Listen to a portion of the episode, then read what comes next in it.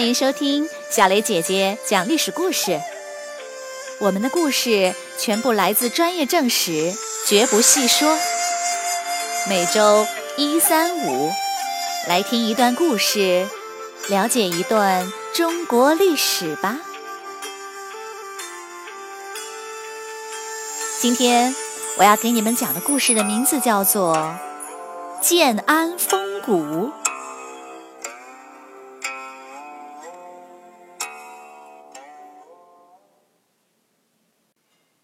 关羽败走麦城后，不到两个月，六十五岁的曹操在洛阳去世了。曹操既是魏王，又是丞相，掌控着朝廷的军政大权，和皇帝几乎没有分别。但是他并没有废掉汉献帝。早在十年前，当汉献帝赏赐给他四个县的封地时，他曾写了一篇文章，讲出了他的心声。在文章中，曹操说：“当年我讨伐董卓和黄巾军，只是希望为国出力，让百姓少受一些苦。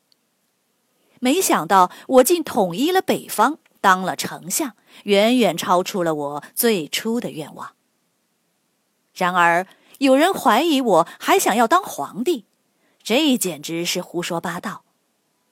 相反，要不是我，天下真不知道会有多少人称霸称帝呢。有人劝我把军权交还朝廷，以断绝谣言，这是绝对不可以的。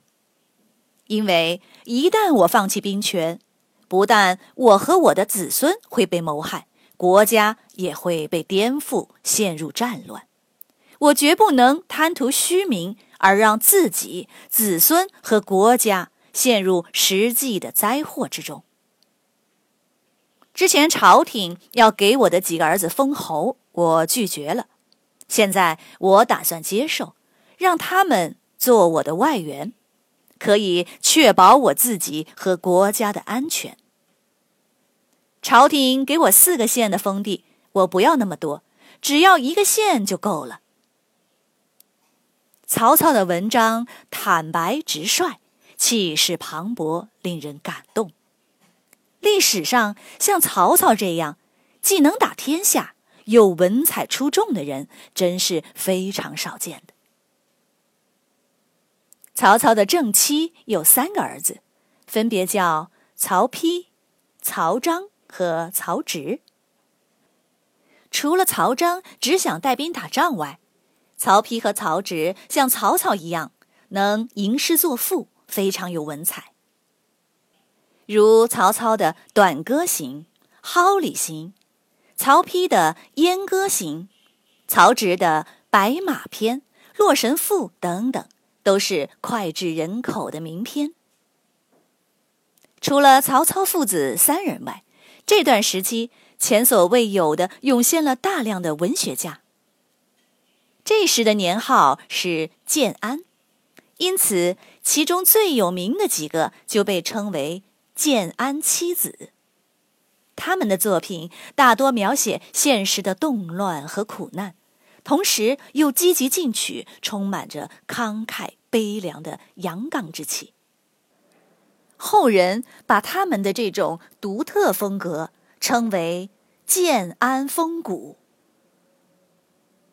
曹操的这三个儿子，曹丕是长子，曹彰呢一心想当将军，勇猛善战，立有大功，曹操很喜欢。曹植聪明机警，才华横溢，文武兼备，曹操更是喜爱。很多人都称赞曹植，并劝曹操立曹植为继承人。曹操很犹豫，私下向许多人征询过意见。一天，曹操私下问贾诩，贾诩沉默不说话。曹操说：“问你话，怎么不回答呢？”贾诩说：“我想起一些事，没来得及回答。”曹操于是便问：“你在想什么事儿呢？”贾诩说：“我在想，袁绍和刘表这两对父子是怎么被你打败的呢？”曹操明白了贾诩的意思，大笑起来。一次，曹操带兵出征，曹丕和曹植一同送到路旁。曹植出口成章，称颂曹操的功德，大家都赞叹不已。曹操也很高兴。曹丕就有些被冷落了，心情很复杂。他听从谋士的建议。在曹操即将上路时，突然跪倒在地，泪流不止。曹操见此，很是伤感，最终立曹丕为继承人。现在曹操去世了，一些军队发生了骚乱，曹彰马上赶回洛阳。噩耗传到魏国首都邺城，曹丕痛哭不已。有谋士劝他说。先别哭了，曹操死在外地，曹彰就在灵柩旁，你难道不担心吗？你应该不等皇帝的诏令，马上宣布继位，以免发生变故。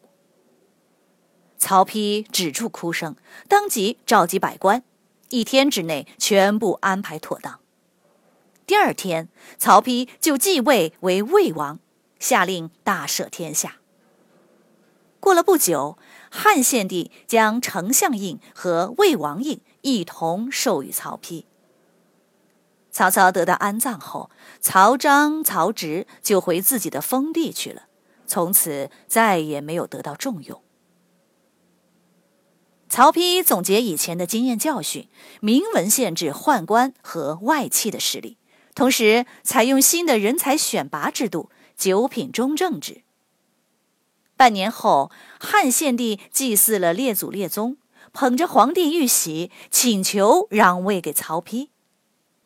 曹丕三次推辞后，登基即位为皇帝，定国号魏，首都洛阳。曹丕说：“舜禹禅让的事，我现在算是知道了。”汉献帝被改封为山阳公。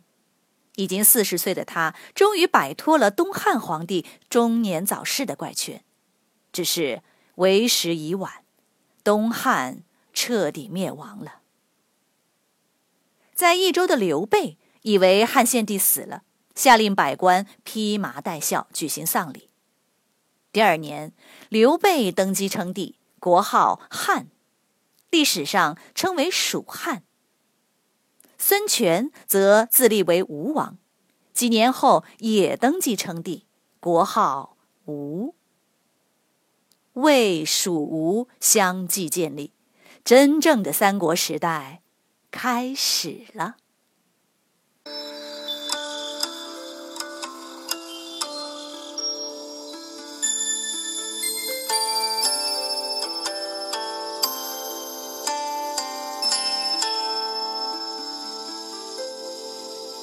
小朋友们，今天的故事就讲到这里，请你来说一说。周瑜曾说曹操名为汉相，实为汉贼。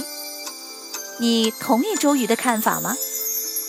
你认为曹操是个什么样的人呢？你喜欢他吗？